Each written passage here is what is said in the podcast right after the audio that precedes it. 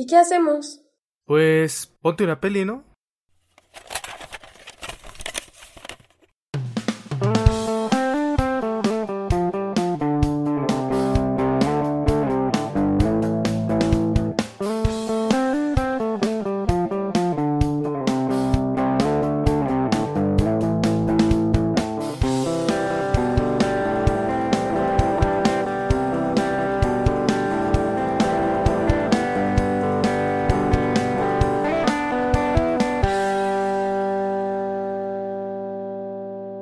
¿Qué tal? ¿Cómo están? Bienvenidos a Ponte una peli, ¿no? Este podcast en el que nos dedicamos a recomendarnos películas entre nosotros y a platicar acerca de las películas que vamos viendo, ¿no? Para platicar acerca de los temas, de todas esas cosas que vamos encontrando en estas películas.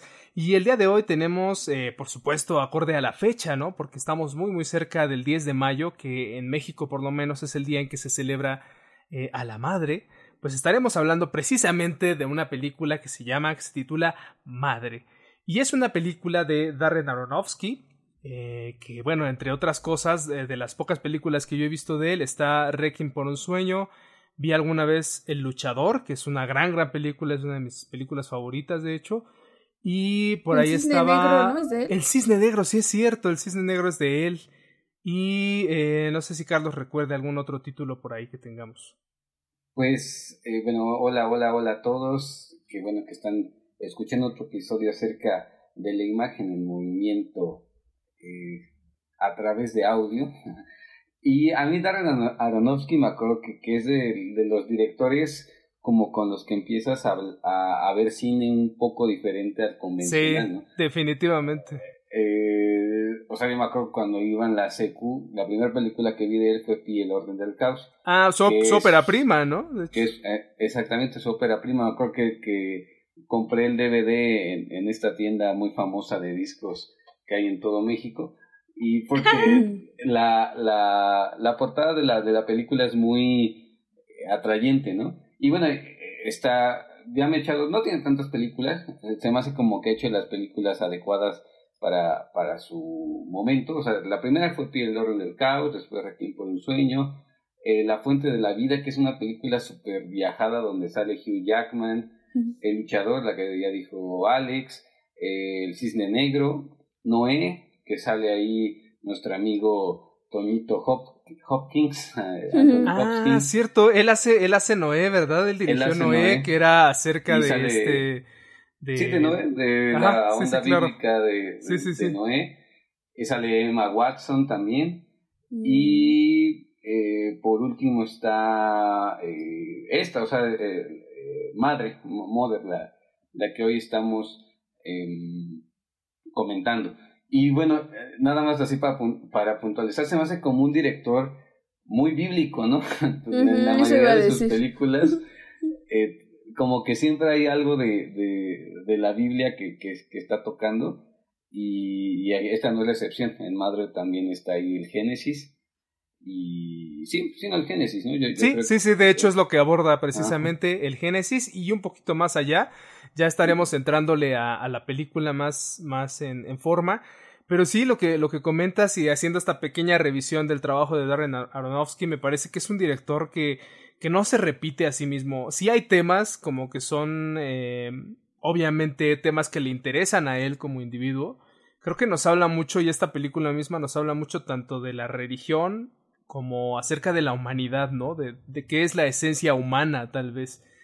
Eh, y eso es algo que aborda en muchas películas y el título mismo de su ópera prima, ¿no? Que se llama Pi, el orden del caos, ¿no? Creo que también aborda mucho este concepto de lo que es el caos, de lo que es el orden de las cosas, ¿no? Eh, y bueno, para ir entrándole a esta película, eh, yo por ahí leí o había leído que, que Darren Ar- Aronofsky mismo, él, él dijo que esta era una especie de interpretación que él hacía de, la Biblia, ¿no? Específicamente, pues del Antiguo Testamento o de la parte de- del Génesis, ¿no? Que platicaba Carlos. Pero pues no sé ustedes qué tal, cómo vieron, cómo, cómo fueron encontrando estos simbolismos o estos paralelismos, mejor dicho, con, con, con la Biblia. Pues yo me acuerdo mucho que cuando la vi la primera vez, eh, Carlos y yo la fuimos a ver al cine en 2017 y los dos salimos así como, ¿qué diablos está pasando aquí, no? O sea, pues sí, no, no es una película que, que te esperas, porque además en las descripciones dicen que es como terror y thriller. Sí, sí, algo así que. Thriller psicológico. Ajá. O sea, nada que ver con eso, para nada da miedo, no en el sentido de, de películas de terror, ¿no? Que estamos acostumbrados a ver. Pero sí, o sea, sí es una.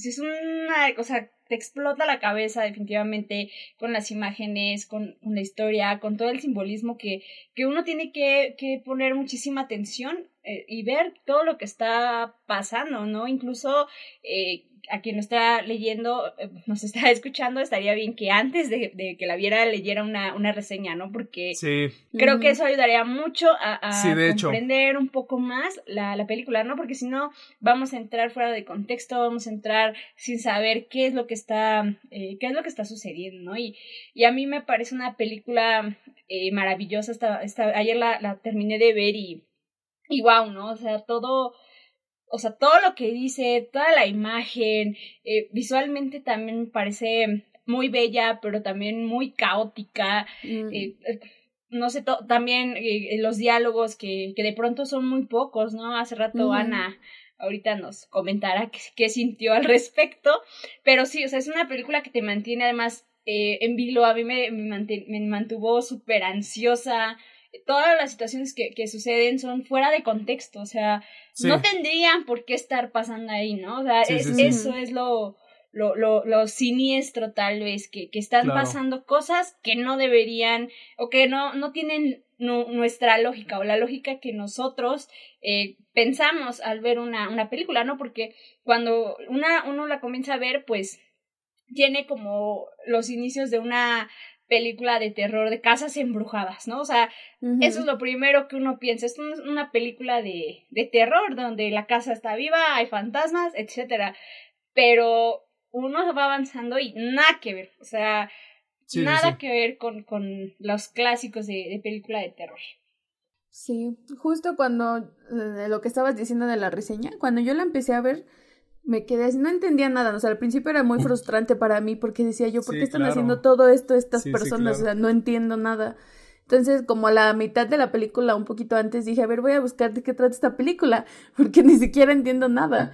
Entonces leí la reseña y después ya dije, ah, ok, ya todo tiene sentido, ¿no? Y todo lo que pasó después ya, entonces ya pude ir conectando los puntos y hasta los diálogos quedan súper acertados, ¿no? O sea, los que dice cada persona va en su rol y, tiene más sentido. Sí, de hecho, eh, a mí es lo, que más me gusta de esta película. Eh, para empezar, creo que es una película que no deberíamos de ver como, como una historia, contrario a lo que hacemos con otras películas o con otros guiones. No es una historia en sí, no es una narrativa en sí, sino es más bien este simbolismo y estos paralelismos que va trazando Darren para hacer su propia interpretación del texto bíblico, ¿no? Y eso es lo que más me gusta a mí, cómo logra él aterrizarlo, ¿no? O sea, hacerlo algo terrenal y, presentarlo, ¿no? De esta manera con estos personajes que, parecen muy humanos y creo que ahí, ahí radica algo de, de, lo que él está proponiendo, ¿no? Nos presenta a este Dios completamente humanizado y que además es, es, es un hombre, ¿no? Con todas las virtudes y todas las carencias que podría llegar a tener un hombre, un ser humano. Y además, cómo hace estos paralelismos con la casa, ¿no? Es decir, obviamente la escalera, ¿no? Por, parafrasear a, a, Led Zeppelin, ¿no? Stairway to Heaven, ¿no? Escalera al cielo. El sótano que, que, va a representar el infierno, por supuesto, y toda la parte del medio que es este, que es la tierra. El mundo y el tierra. Exactamente. Pero creo que es ahí mismo donde radica su mayor fortaleza y su talón de Aquiles al mismo tiempo. ¿Por qué? Porque si no sabes de qué va, vas a estar así exactamente, ¿no? Como de qué, qué rayos estoy viendo, qué diablos estoy viendo, y ahí te podrías perder, ¿no? O sea, podrías perder la película, y fue lo que le pasó, de hecho, en muchos festivales por, por, por los que estuvo. Los críticos la, la destrozaron, o sea, horriblemente. Dicen que la buchearon en Venecia, ¿no?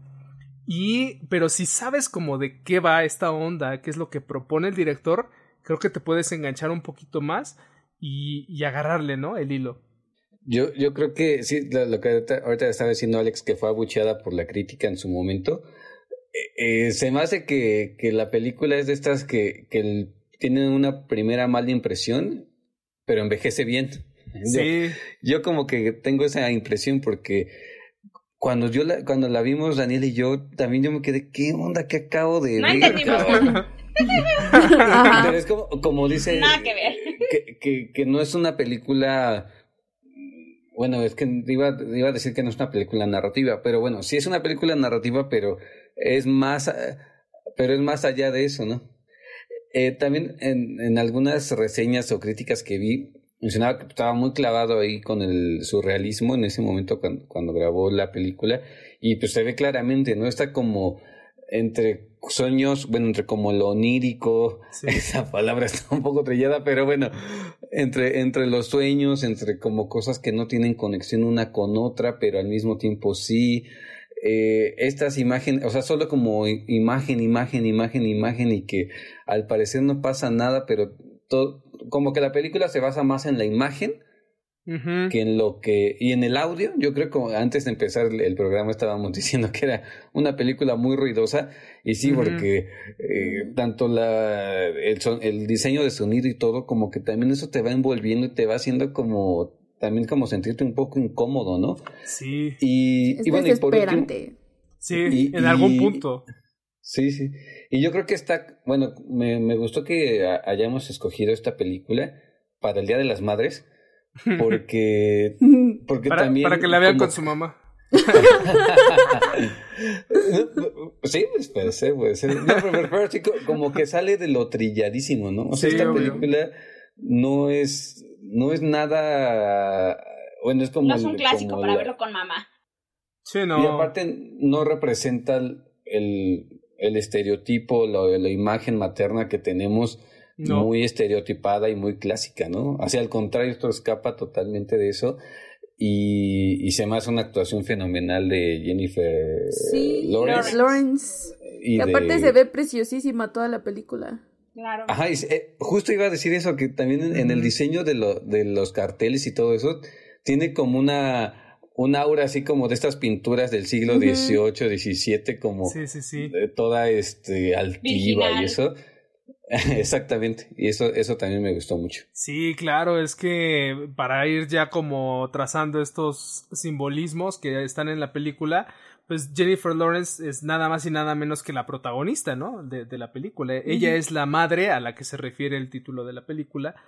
Y en pocas palabras, pues creo que es la madre naturaleza, ¿no? De, de alguna manera. Y por eso la vemos todo el tiempo así, así preciosa. Yo usaría más como la palabra prístina, ¿no? O sea, todo el tiempo está así prístina, clara. De hecho, la ropa que usa, los colores que usa son súper claros, este, todo el tiempo está súper, o casi, casi todo el tiempo, al menos desde el principio de la película, está súper limpia, este, impecable, ¿no? O sea, es, es una imagen Aparte anda muy, descalza. muy hermosa. Y está descalza, Eso también me desesperaba. A mí también. Te vas a enfermar. Chale, esta mamá no traía zapatos y sí traía suéter. y hablando de este del diseño del sonido, al principio de la película todo es casi silencio. O sea, si se dieron cuenta, la, primera parte es. Es esta calma, ¿no? Es esto que, que, reina, este silencio que reina, que solamente está en él, porque además así es como se, se, llama en los créditos, ¿no? nadie tiene nombres, sino que se le pone él él y madre. Ajá, pero además es un él con mayúscula. Es el único, si se dieron cuenta en los créditos, es el único que tiene mayúsculas. Los demás están escritos con minúsculas. Entonces creo que es una referencia demasiado obvia, ¿no? Entonces están él, y que además el principio de la película es precioso, ¿no? Ah, después de ese primer plano en el que nos remite hacia el final, vemos como él este, pone la, la piedra o este pequeño diamante y toda la casa se ilumina, ¿no? Y es, es, precioso ese... Y la luz se hizo, ¿no? Hágase la luz y la luz se hizo, ¿no? Y se ilumina toda la casa. Y al principio todo está en silencio y los planos son como un poquito más abiertos. Y conforme van llegando los intrusos de esta casa, los planos se van volviendo más cerrados. No sé si Carlos lo notó, pero había ocasiones en las que teníamos casi a la cámara encima de Jennifer Lawrence, porque vamos viviendo su asfixia, ¿no? Así como de. Se, se, va volviendo pequeño. Sí, se va haciendo pequeño cada vez. Sí, sí, sí. Es impresionante. Hay, hay un discurso muy, muy grande también a nivel de cámara aquí. Sí, bueno, yo estaba eh, pensando, bueno, claramente la, toda la, la película hace referencia a a, la, al, pues al, al Génesis y va conforme hasta llegar al Apocalipsis. Pero yo también estuve pensando mucho en que ella podría ser un, o, o, no sé por qué, no, tal vez yo y mis traumas, estaba pensando mucho en Hera y en Zeus, porque incluso hubo un momento en que este, el poeta le dice a, a, a, ella mi diosa, ¿no? Sí, y claramente eso es una total referencia a, pues sí, a, a los dioses, eh, según yo, griegos, ¿no? Y, y sí me, me, me gusta mucho porque, porque o, sea, claramente no tenemos una, una figura de, de, de, una, una diosa, ¿no? Eh, al menos en el cristianismo tenemos a la Virgen María, pero una diosa no. Y acá yo creo que eh, eh, está, el papel de Jennifer es más que una virgen, es una diosa. Entonces, yo cuando la veía no podía dejar de pensar en, en Era y también eh, en esta cuestión de, de la casa, en lo que ella sentía al, al estar eh, pues al que llegaron a, saquear su casa, ¿no? O sea, ella sentía mucho coraje y mucha rabia y pienso también que, que la casa es un, una forma de, de, mundo, ¿no? O sea, incluso lo podemos ver eh, cuando hacen los planos hacia, hacia arriba, hacia el cielo y vemos alrededor el, todo, todo lo verde y en el centro está la casa, ¿no? De una forma como que pareciera eh, el mundo y a mí me pareció maravilloso este ese enojo que ella siente ya ya en el momento yo y empieza a golpear y em, se empieza a destruir la casa y, y es un poco como la rabia o el, o el pues sí, el coraje que siente la madre la naturaleza con, con todos los saqueadores porque incluso eh, todos los saqueadores todas las personas que entran a su casa no sé, incluso desde el inicio, ¿no? Que primero es este tipo eh, fumador y luego llega Caín y Abel sí. y, ya lo matan, entonces eso a mí también me, me, me pareció así súper super simbólico y también claramente el hecho de que el papel de Bardem sea un poeta, o sea, eso tampoco es gratuito. No, o sea, de todos los creadores no, o sea, todos los creadores, pudo haber sido un pintor, un músico, no, pero fue un poeta. Y fue un poeta bueno, porque según Platón, es el poeta es el que está más cerca a Dios, o sea, es el, el creador que se acerca más a, a, Dios, ¿no? Entonces, eso, a mí, o sea, yo cuando vi eso de que es poeta, la verdad, yo no lo recordaba y dije, no, es que esto ni siquiera es, es gratuito, ¿no? Entonces, a mí eso me pareció, o sea, de verdad, no sé quién sea Aronofsky, pero lo pensó todo tan bien, o sea, qué hombre tan brillante, de verdad, o sea, qué bagaje tiene ese, esa persona que lo escribió. Sí, claro. Bueno, es que yo creo que sí, Aronofsky sí está muy pasado de lanza. O sea, yo creo que desde su ópera prima, desde Pie el Orden del Caos, sí, tiene toda una... Sí está muy alocado este carnal, ¿no? Sí, sí tiene un, unas historias súper densas y con una propuesta muy loca, ¿no? O sea, tiene desde el cisne negro donde... Y bueno, y también donde pone a los actores como al límite, ¿no? O sea, Natalie Portman en, El Cisne Negro, aquí Jennifer Lawrence también en, en una, en una situación como límite, como actoralmente. Eso también me latió un buen, ¿no? Y también yo creo que esto que de, de lo que estaba mencionando Daniela del poeta, me recordó estos versos de eh, Vicente ah, que decía que el, que el, poeta es un pequeño, es un pequeño dios. Un pequeño dios, claro, el poeta es un pequeño dios. Sí, que claro que es como el creador más cercano a, a, Dios, o sea, como la persona que se dedica a un oficio artístico más cercano a Dios, ¿no? Y sí, sí está súper loco también el, el, la, la, fuerza y el poder de Javier Bardem, ¿no? O sea, es la propuesta como actoral de él también está súper loca, ¿no? De hecho, yo vi una entrevista que según le habían hecho, bueno, que le hicieron a Jennifer Lawrence sobre ese papel y que si lo haría otra vez y se rió y dijo que no. o sea, que había dejado todo ahí, que no lo volvería a hacer. No manches. A mí lo que me gusta también de esta película es que todo lo cuentan desde la perspectiva de ella. Sí, de la, de la madre tierra. Está muy padre y también el encuentro que tiene con Caín, ¿no? O sea, la desesperación que le dice, es que tú deberías entenderlo, ¿no? O sea, ¿por qué me duele tanto, ¿no? Que me dejen atrás, ¿no? O sea, igual que a ti, madre tierra, que también te olvidan, ¿no?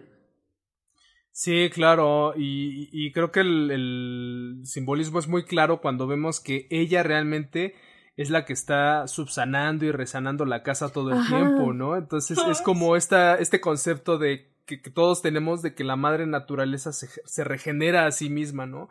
Que, por mucho que intentemos destruirla, todo el tiempo está ahí luchando por regenerarse y por, por volver a, a, sanarse a sí misma, ¿no? Que hay un contraste también súper grande, ¿no? Porque vemos que ahí ponen a la mujer como en el papel de sanadora, ahí vemos que ponen a él en el papel de destructor. Porque todo lo que está pasando ahí es por, por él, ¿no? Sí, pero más bien, creo que él no es el destructor, pero es bueno, el... no la imagen de... Es el que permite, él es el, el que permite que entre la destrucción, pero...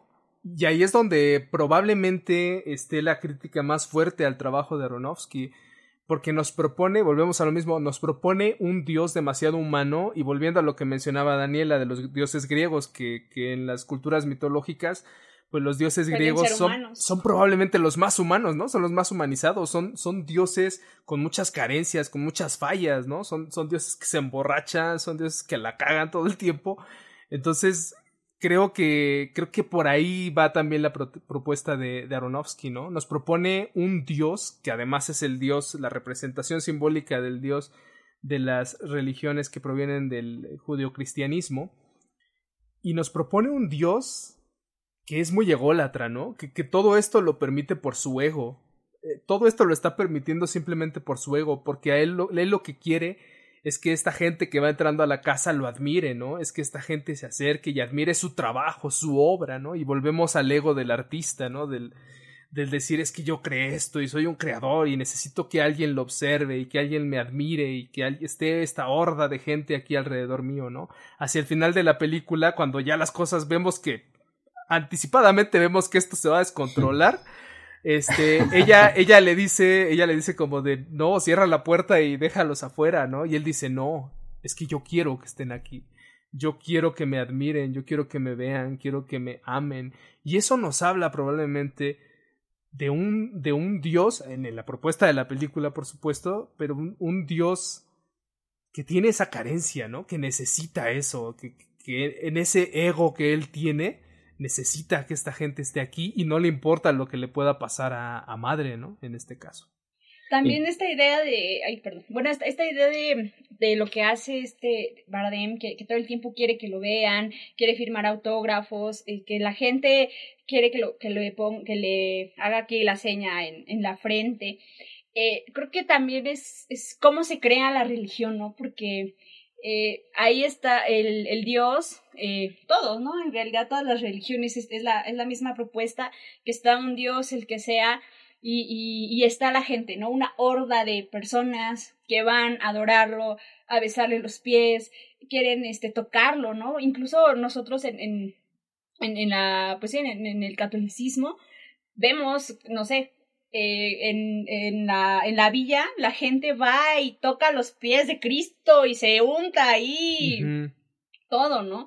Entonces, eso también eh, me parece una crítica a todas las religiones. Al fanatismo. al fanatismo, sí, porque totalmente ellos están completamente cegados por su Dios, ¿no? Por, por, por el personaje de, de Bardem. Y esa a mí también me parece súper interesante, como, como una una, es una crítica súper sutil, pero como ese fanatismo puede destruir tanto, ¿no? O sea, todo ese, y, y, lo vemos, ¿no? O sea, cada 12 de diciembre que la gente va a la villa, ¿qué hace? ¿Qué pasa? O sea, todo, o sea, hay un montón de contaminación, dejan su basura, este, incluso hay reportajes de que dejan a sus mascotas ahí, ahí tiradas, ¿no? Y, y eso por decir una, una, cosa, pero finalmente estos personajes, estos, eh, estos saqueadores, son, son una secta, ¿no? Se están creando una religión, algo, algo, pues sí, creo que de una u otra forma todas las religiones son, son sectas y todos los dioses eh, requieren a sus, a sus, sí, pues a sus súbditos, ¿no? Y que los adoren y que los amen y que, pues sí, que, que lo den básicamente todo por, por ellos, ¿no? Sí, también eso me parece increíble porque sí es una, una crítica a, todas las religiones, muy, muy fuerte. Es una crítica muy fuerte, muy fuerte. Y yo eh, le mencionaba a Ana antes de entrar que yo, yo, la verdad vi esta película con trampa, ¿no? Es decir, yo ya sabía como de qué iba y ya había leído algunas reseñas y algunas cosas, ¿no? Entonces yo sabía realmente qué es lo que iba a ver, ¿no? Y fui encontrando estos paralelismos. Pero por ahí en alguna reseña o en varias, yo hablando otra vez de estos abucheos que recibió en algunos festivales, eh, esta película incluso recibió una clasificación que es como de las peores clasificaciones, como F o algo así, es casi casi que de vela bajo tu propio riesgo, güey, ¿no? Casi mm. prácticamente. Y, yo leí que muchos decían que, que las imágenes que eran durísimas, que, que, era una película muy perturbadora, y la verdad es que no me encontré eso realmente en la película, ¿no? Eh, hay, hay probablemente en la historia del cine películas muchísimo más fuertes, ¿no? Respecto a lo que llega a proponer la imagen. Eh, pero creo que su crítica, la crítica que recibió en su momento, creo que se basa más en eso, en, que realmente es una película que ataca directamente a la religión y que nos propone que, que, que el fanatismo eh, lo que está haciendo es destruyendo esta, esta casa y este orden que tenemos, ¿no? Eh, el personaje de madre de Jennifer Lawrence no necesita, ¿no? No necesita que, que, la idolatren, no necesita de nada. Ella dice que lo único que necesita es su casa, él y ella, y tan tan, ¿no? Y no necesita nada más. Y él sí necesita que, que esté esta gente adorándolo, ¿no? Todo el tiempo. Ahí es donde se, se contraponen estas ideas. Llega un punto en el que incluso ya dentro de la casa, cuando está toda la multitud, tienen hasta como altares, no sé si se dieron cuenta que tenían como velas, llenan las paredes de fotos de este cabrón. y, y, están ahí adorándolo, ¿no? Así prácticamente rindiéndole pleitesía, ¿no? Todo el tiempo. Y ella está tan incómoda con eso y además esta gente no se da cuenta de que están destruyendo la casa, ¿no? Y creo que todo el tiempo se lo echan en cara. Llega un punto en el que ella que siempre le preguntan, ¿y tú quién eres? Pues yo soy la dueña de esta casa. Ah, no. El dueño de esta casa es ese güey, ¿no? no, el poeta nos dijo que era de todos. Ajá, llega un punto en que el poeta nos dijo que era de todos. Que podíamos disponer de esta casa como quisiéramos, ¿no? La escena donde hace la limonada, eh, Michelle Pfeiffer, que además ah. también está espléndida también nos habla de ese saqueo de los recursos, ¿no? ¿Cómo, o sea, va, va y, toma lo que necesita de la cocina y hace su jarra de limonada. y, es, y es básicamente lo que a gran escala hacemos, ¿no? Vamos y tomamos lo que nos da la gana y explotamos estos recursos, ¿no? Que, tal vez sí están aquí para nosotros, pero pues no para, para hacer gandallas, ¿no? Como, como se ve claramente en esta película.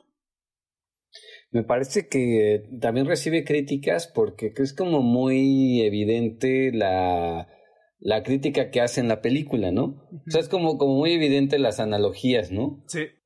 Y como que es muy fácil cacharle, ¿no? Eh, yo creo como, como que siento que como que los críticos dijeron, no, este men solo quiere ser como medio intelectualoide y, y como que no le salió. Yo creo que como por ahí también fueron un poco las críticas que la, la sintieron como forzada eh, en cuestión como de, de, las metáforas, de las analogías que hizo, ¿no? Pero también, pero al mismo tiempo a mí también se me hace, aparte de, este tema bíblico y de la religión que, que, hemos tocado, que también habla de la relación de pareja, por ejemplo, de la lucha entre, entre el hombre que es así machín y más este gólatra y, y la mujer que, que, que, no es, que no va por ese lado. Eh, y, regresando al tema central de, por qué elegimos esta película, que es El Día de las Madres, ah, pues habla, habla acerca de, de, la madre, pero como en todo su concepto, ¿no? Bueno, en esto, pues de, de, la madre naturaleza, o sea, como de la madre de las madres, que, que, que, nos abarca a todos, porque pues al final la naturaleza es como lo más grande que, que puede como abarcar a toda la humanidad pero también la, la madre en la, en la concepción que, que tenemos, ¿no? O sea, de, de, ella no, no tiene un hijo como tal, pero también toca ese tema, ¿no? Y ese, ese deseo eh, que, que, no se cumple, ¿no? Eh, ese como anhelo de, de, no tener un hijo, ¿no? Más bien que se lo arrebata. Sí. Ajá. Y eso también está muy loco, ¿no? O sea, como ese dolor que, que, que puede sentir una mujer que por, por, por perder un hijo, ¿no? Sí, claro. Sí. Pues es que justamente eso de, de, la madre, ahí ya creo que sí retoma mucho la idea eh, judeocristiana y un poco eh, del, pues sí, de la, de la religión católica, porque incluso cuando nace el, este niño, o sea, cuando están en, la, en el estudio de este, de este hombre, pues están, o sea, ella tiene así a su bebé y el otro güey está al lado, ¿no? O sea, claramente como estas figuras que nosotros ponemos en el nacimiento, hmm. cuando, o sea, así tienes a, la Virgen y al, incluso que la gente, ¿no? Le empezó a llevar regalos, como esta idea de, de, los Reyes Magos, ¿no? Entonces, eso también parece increíble y que ya se va como acercando ya, a, esa escena ya se va acercando a, al final y a la destrucción de todo. Y, y a mí la escena final me parece maravillosa, me parece una obra de arte, me parece un poema, o sea, en el momento en que llevan a todos los niños, al, este niño, ¿no? Y lo están así agarrando y al final lo devoran. esa, esa imagen me parece maravillosa porque es esta idea del cuerpo de Cristo que nos ponen, o sea, nos estamos comiendo todo el tiempo el cuerpo de, de, pues, de una persona, ¿no? Y aparte a mí me, de Chuchito, y a, mí me encanta esa escena, y ayer la vi y estaba yo maravillada porque me recordó tanto una, a una película que seguramente ustedes han visto, la del perfume. Sí, obvio.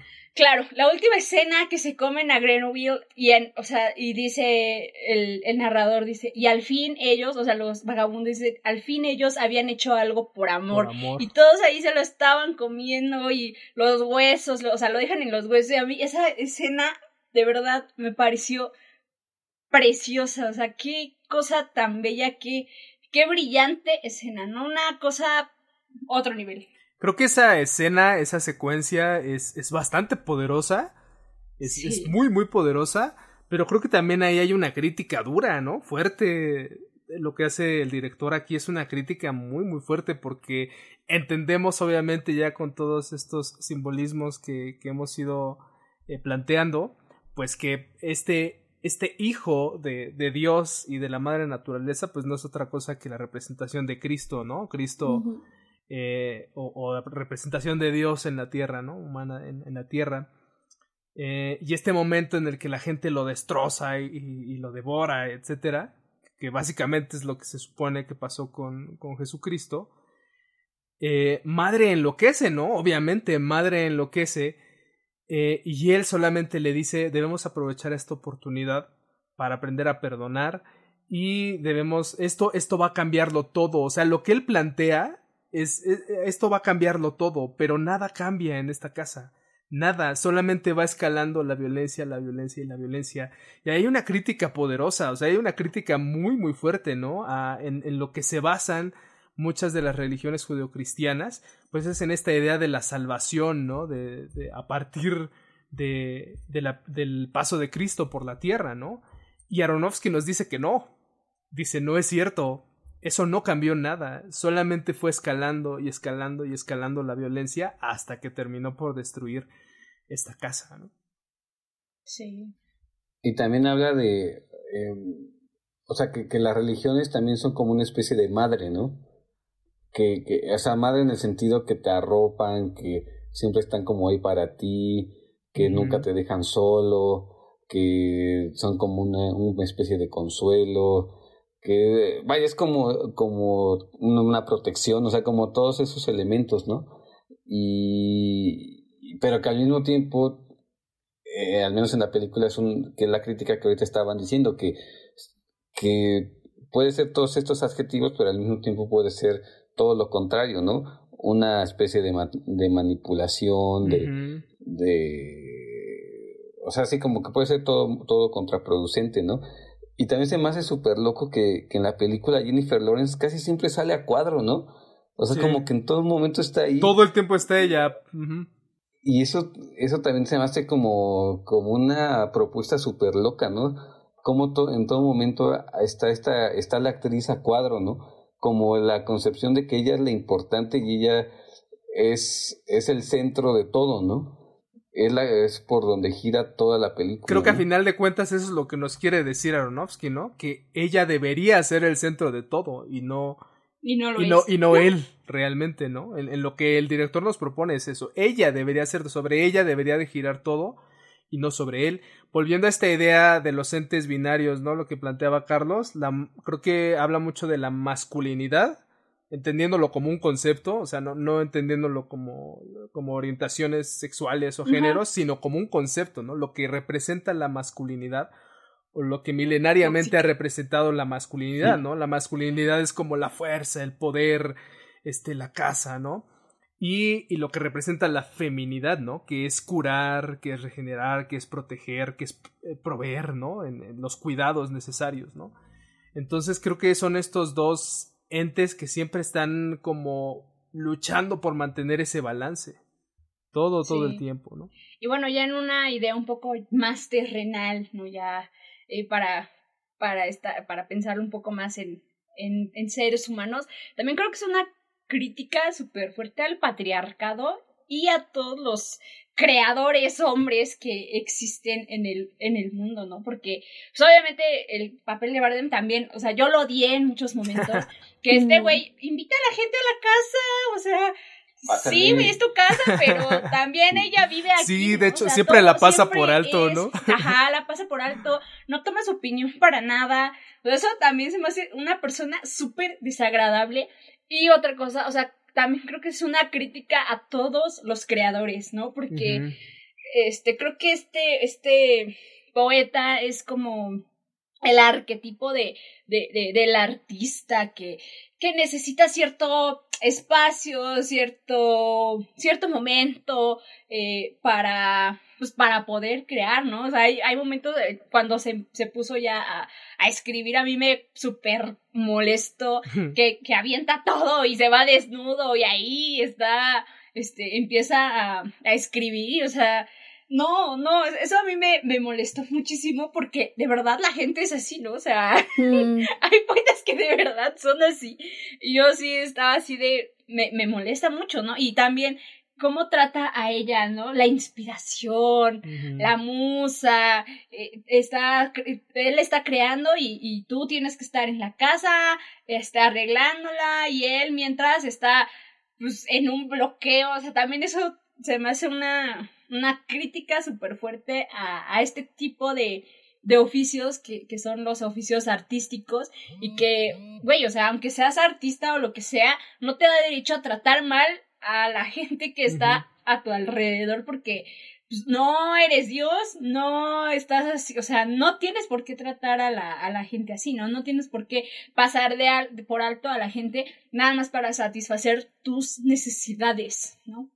Aparte que a su musa la termina consumiendo, ¿no? O sea, porque la musa anterior le entregó su corazón, entonces esta también, ¿no? Y es un círculo infinito. Exacto. Sí.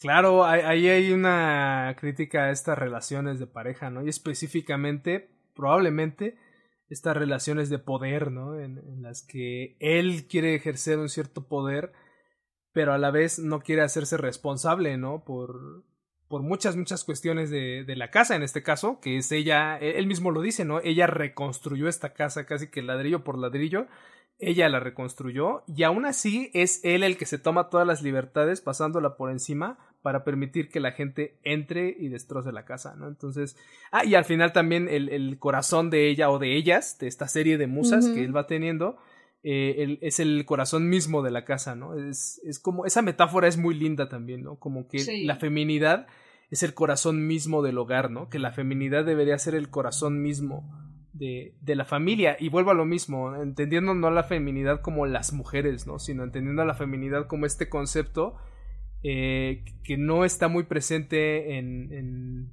en, la lógica occidental.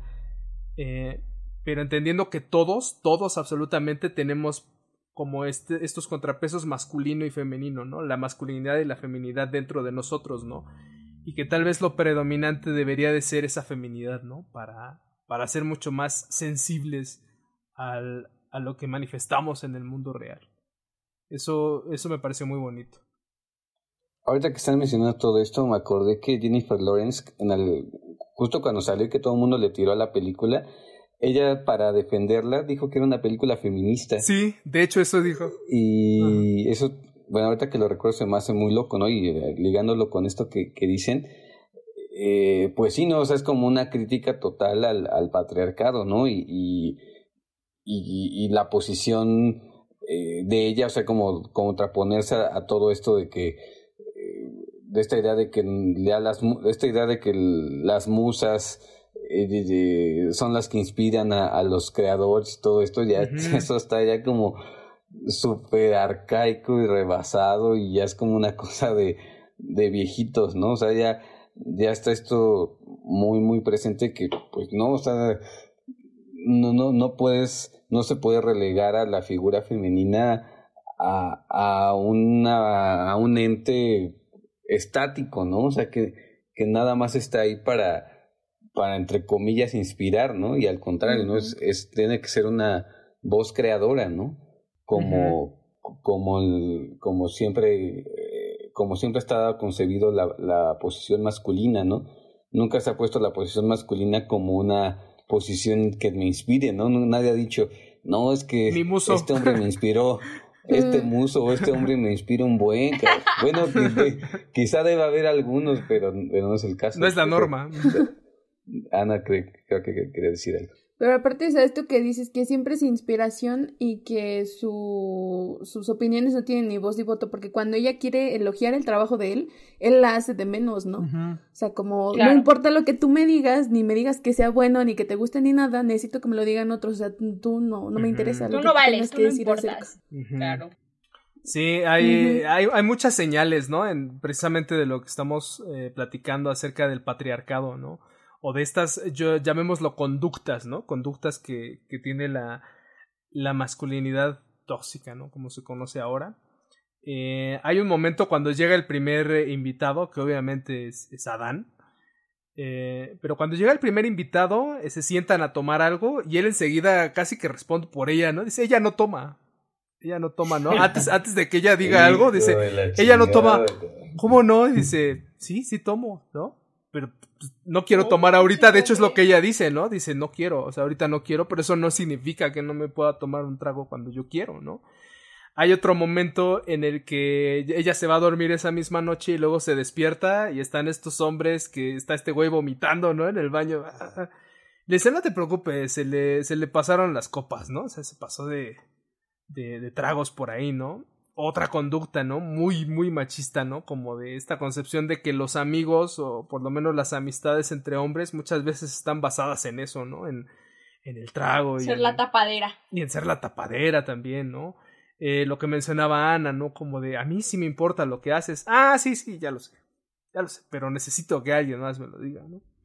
Entonces, toda esta serie de conductas que presenta él, ¿no? En esta figura de la película, representa muy muy bien Javier Bardem, creo que sí nos remiten, ¿no? A esas, a esas conductas que, que muchos hemos tenido o tenemos, ¿no? Y, que son básicamente parte de la crítica que hace el feminismo, ¿no? Hacia, hacia todo eso. Entonces sí, yo también estoy de acuerdo, lo, lo decía Jennifer Lawrence, ¿no? Esta es una película muy, muy feminista.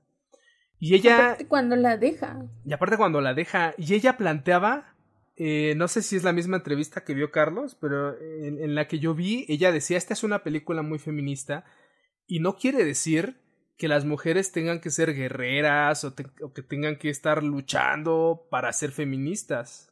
No, porque esa es una concepción que viene de, de este, del machismo, ¿no? O sea, para nosotros un protagonista es el que es súper activo, el que es el, el concepto del héroe, ¿no? Muy, muy arraigado. Que es Javier Bardem. Que es Javier Bardem, ¿no? Este, este héroe que dice, vámonos al hospital y hacemos esto y hacemos lo otro, ¿no? Y, el chingón, ¿no? Y ella planteaba que no, que para que una película sea feminista no tendrían por qué ser las tener mujeres fuertes, ¿no? O mujeres que todo lo pueden, ¿no? Sino que más bien visibilizar, ¿no? Todas estas concepciones o de lo que es y representa la mujer eh, dentro de la, de la sociedad. Aparte creo que en ningún momento le da reconocimiento por todo lo que hace ella durante toda la película, ¿no? O sea... Mm, no, o por ejemplo, cuando, cuando la deja sola, cuando se va al hospital y la deja sola, imagínate qué situación tan, traumática. Se acaban de vivir la deja sola en la casa en medio de la nada a limpiar la sangre. O sea, no manches. Qué, qué horror. Y ese, ah, ah, ese simbolismo de la sangre está precioso también, está bellísimo. Eh, porque eh, si entendemos también el, que el texto bíblico también es una metáfora, creo, creo que no hay muchas, eh, muchos pasajes de la Biblia que no, no, no deberíamos entender de forma literal, ¿no? Son metáforas también. e, el hecho de que Caín mate a Abel es nada más que la metáfora de el hombre matando al hombre, ¿no? El hombre destruido por el hombre mismo y el origen mismo de las guerras, ¿no? Que perviven hasta nuestros días. Y es a partir de que en esta película los personajes que representan a Caín y Abel, cuando mata al hermano, se queda la mancha de sangre y después esa mancha se va haciendo más grande, como si la sangre siguiera ahí brotando, ¿no? Y creo que eso es una clara referencia a los ríos y ríos de sangre, ¿no? Que han, que han corrido a partir de la primera vez que un ser humano esgrimió su arma o su puño contra otro y lo mató, ¿no? Sí, claro. Otro tema que también no hemos tocado es como, bueno, ya un poco más técnico, los efectos visuales, ¿no? Sí. De la película, sí, están súper locochones, o sea, los colores, las explosiones, este, el sonido que también se pone. Sí, es como una película también como visualmente muy atrayente, ¿no? Sí. O sea, como, bueno, puede ser como muy atrayente y al mismo tiempo como, como muy... El repelús. Ajá, exacto, que decir, ¿qué diablos es esto? Pero también como que al mismo tiempo te impacta y como que yo creo que te, te, da la impresión como de seguirla viendo, ¿no? Así como a dónde diablos va esto, ¿no? Y por qué, y por qué tanto esa como, esa paleta de colores y, y todos los elementos que van saliendo, también eso se, se me hizo muy chido de la película. Simón. Sí, porque incluso los colores, o sea, por ejemplo, a mí me encantan los colores de la casa, la ropa que ella utiliza, o sea, todos colores neutros, tierra, o sea, incluso cuando le dice él, este, ay, sacarle unas, unas sábanas a, a mi invitado, se va a su baúl y están estas sábanas color ocre. A mí eso me parece súper bonito, ¿no? O sea, todos los, los contrastes de, del color de la casa son, a mí me parecen maravillosos. Oigan, ¿y qué era lo que tomaba el polvito amarillo? Ay, no sé, sí, no. ¿Qué no era? Sé. Yo tampoco entendí, no, ni idea. Es que no entendí eso, porque aparte lo usa en la mezcla, ¿no? Cuando está Sí. Y eso es lo que se sigue tomando. Lo usa. Híjole, pues.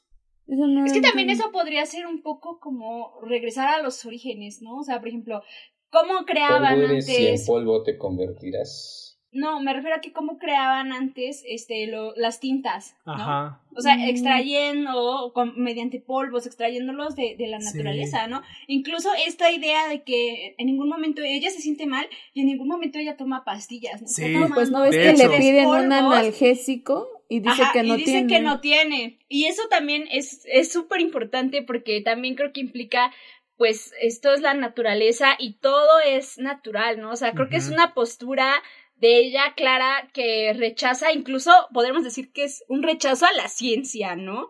Esta Sí. idea de que no, no podría, o sea, no hay en su casa Sí, sí, sí. este, analgésicos, pero hay remedios caseros, ¿no? Por, Sí. por decirlo llanamente, es un rechazo total y absoluto a la ciencia. Sí, de hecho, hablando de eso, no es gratuito que este Adán que tenemos aquí sea un médico cirujano. Él es un médico porque eh, se supone que de las profesiones, que además es una profesión que históricamente ha, sido mayoritariamente para hombres, este, las personas, yo por ahí alguna vez he leído que las personas que se dedican a la medicina es porque también tienen como estas ansias de poder, ¿no? O sea, el- la medicina es como uno de esos poderes tan grandes, ¿no? Porque tienes un poder enorme sobre un ser humano o sobre muchísimas cosas, ¿no? Entonces no es gratuito que el primer hombre, la primera irrupción que vemos en esta casa sea un médico cirujano, efectivamente. Creo que también ahí hay algo, ¿no? Que, que es la ciencia contraponiéndose a la naturaleza, ¿no? Y la ciencia que también es destructora y, y eso tampoco se habla mucho, ¿no? Mucha de la ciencia que se hace, que se ha hecho y que se hace hoy en día, pues es, es destructora, ¿no? De, de la naturaleza. Simplemente eh, hace un par de semanas estaba muy en boga, en boca de todos, este cortometraje, ¿no? Que, que hablaba de cómo se usan animales para, en pro de la ciencia, Ah, del ¿no? conejito. Del conejito, al que le da voz Waika Taititi, que es este, el director de Jojo Rabbit. Eh, sí, entonces eh, creo que ahí hay efectivamente hay una crítica fuerte, ¿no? ¿Cómo, ¿Cuánta de la ciencia que tenemos hoy en día lastimó y dañó a la naturaleza, ¿no? Muchísima probablemente. Sí. Por eso me encantan más los doctores. No, Seguramente. Por eso nunca vas al y es que doctor. y es que es algo muy muy simple no si lo ponemos en términos muy fríos en este momento pues estamos viviendo una pandemia estamos todos esperanzados en una vacuna pero una vacuna que no proviene de la naturaleza, ¿no? Es una vacuna que ha pasado por toda una serie de procesos y que quién sabe cuánto hemos dañado al planeta en esos procesos, ¿no? O a, la naturaleza en todos esos procesos simplemente por el bien de la raza humana. No, pero hasta la misma ciencia la utilizan para dañar a la raza humana. También, exactamente. También, también. Pero también quería mencionar, por ejemplo, que nos, que se vieron, hay algunas este, plagas que mencionan ahí, por ejemplo, la enfermedad, cuando llega el señor enfermo. También está el diluvio, ¿no? Cuando se cae el, este, el lavabo.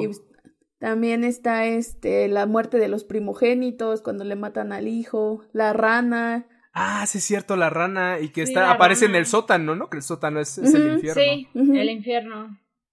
Pero esa, esa idea también es interesante, que en la, dentro de la misma casa, ya vimos que tenemos el centro que es como mayoritariamente verde, tenemos el cielo, esta especie de, de paraíso, ¿no? De donde los expulsa, obviamente. Ah, ella dice que quería ser un paraíso. Quería ser un paraíso. Quería que toda la casa fuera un paraíso y al final de mm, cuentas el paraíso queda relegado a ese estudio de arriba, ¿no? Ese es el paraíso y se cierran las puertas. Pero me parece curioso que también sea el, el sótano, el infierno, y entender que estos dos personajes pues son regentes, ¿no? Son los que dirigen todo esto. Es decir, que, que tal vez también parte del concepto de la película es que el infierno no está tan desligado, ¿no? A lo que al concepto que conocemos como cielo o como paraíso, sino que son parte de un todo, ¿no? Un mismo todo. Y también yo creo que la película nos puede mostrar que que todo puede caber en nuestra casa, ¿no? O sea, en nuestra casa puede estar el mismo infierno, puede estar el, el paraíso, puede estar todas las plagas, puede estar, bueno, zona de guerra, no manches. Ajá, la guerra, el diluvio, la enfermedad, la ciencia, la, lo, lo sagrado, lo no sagrado, todo puede caber en una casa, ¿no? Bueno, y, y lo que representa la casa, ¿no? O sea, la casa tanto geográficamente como habitar un espacio, como la gente que hay en una casa, ¿no? O sea, que toda la gente con la que uno convive en una casa también puede representar todo eso, ¿no?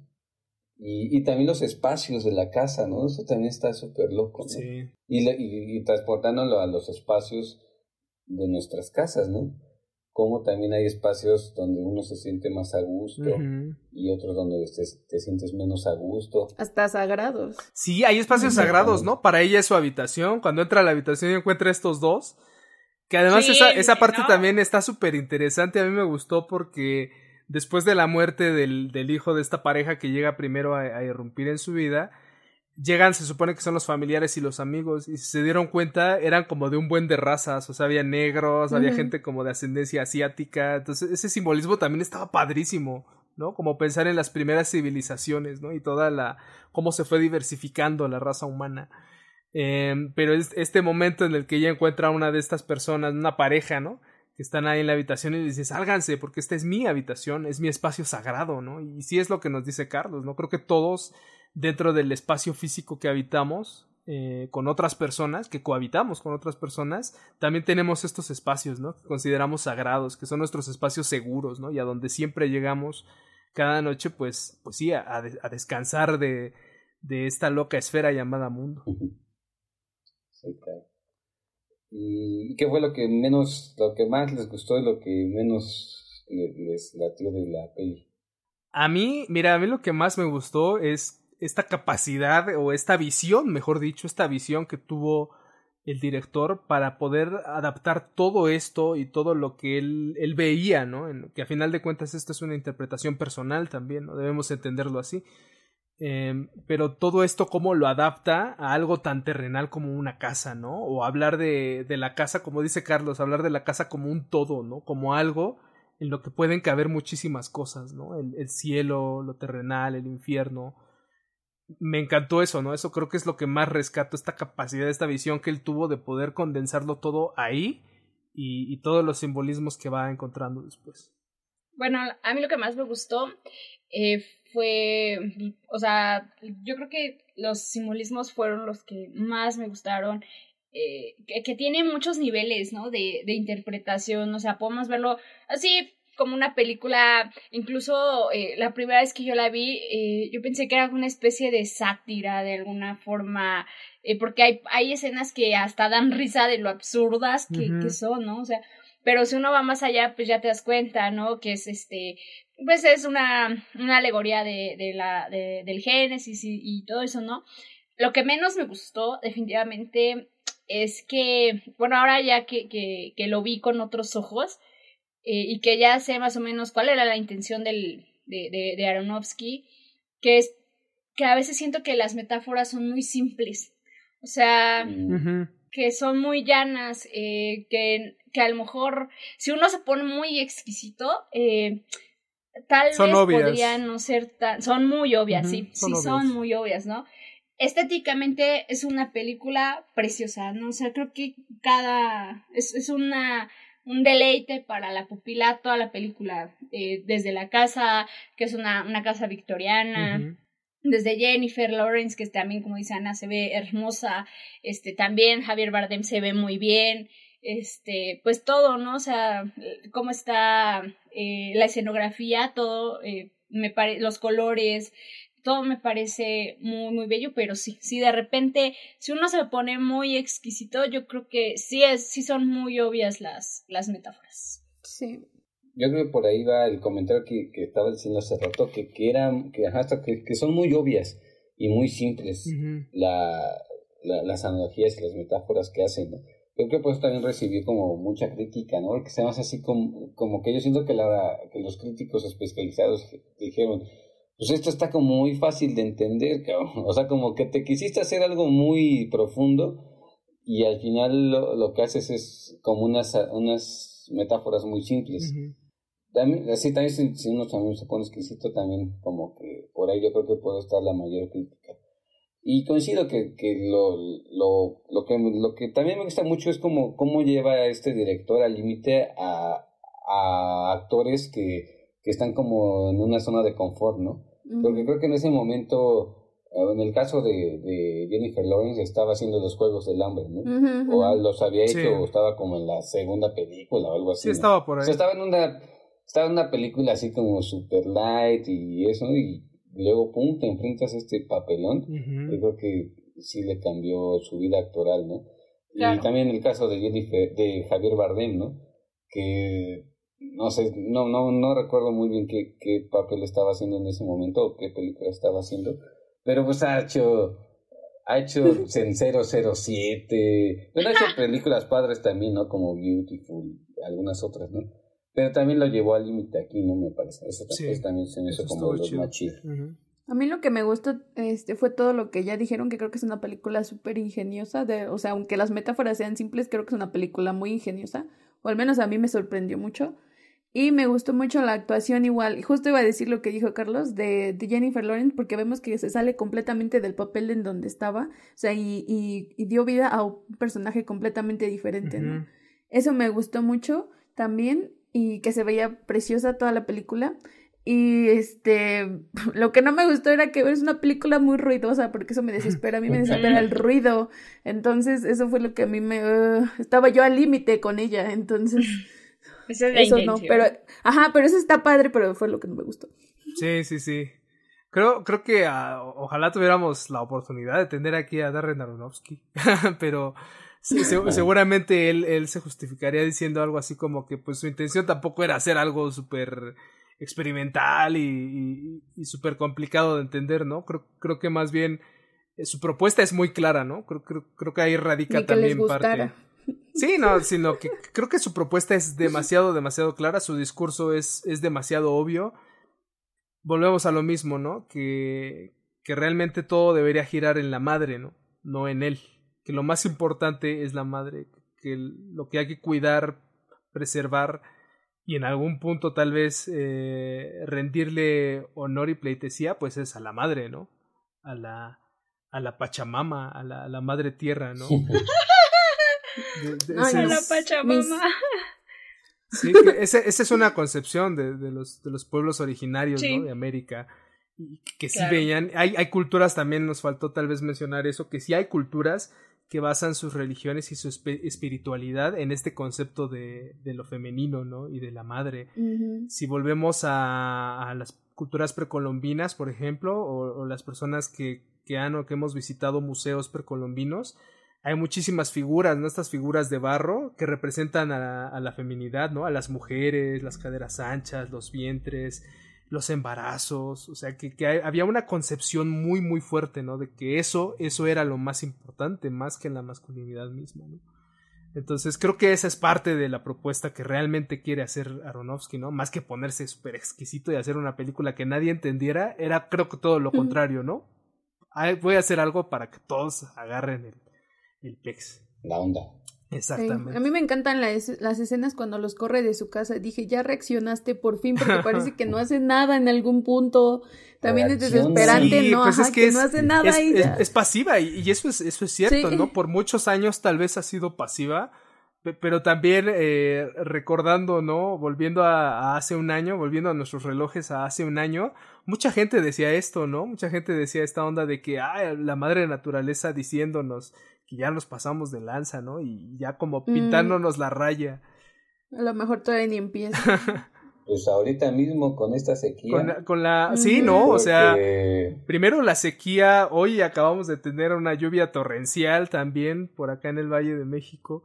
Y entonces sí, todas estas cosas y señales, ¿no? Que, que parecería que nos manda la, la, madre naturaleza y que ya no Lo peor es que nosotros los lo provocamos. Exactamente. O sea, no es por nada que exactamente, ¿no? Y es básicamente lo que sucede en la película, ¿no? Todo eso sucede es por esta eh, eh, eh, infestación, ¿no? Que hay de, de, de seres humanos, de humanos. y del caos en últimas instancias. Pero sí, definitivamente una gran, gran película que hay que verla hay que este, verla con la mente muy, muy abierta, por supuesto.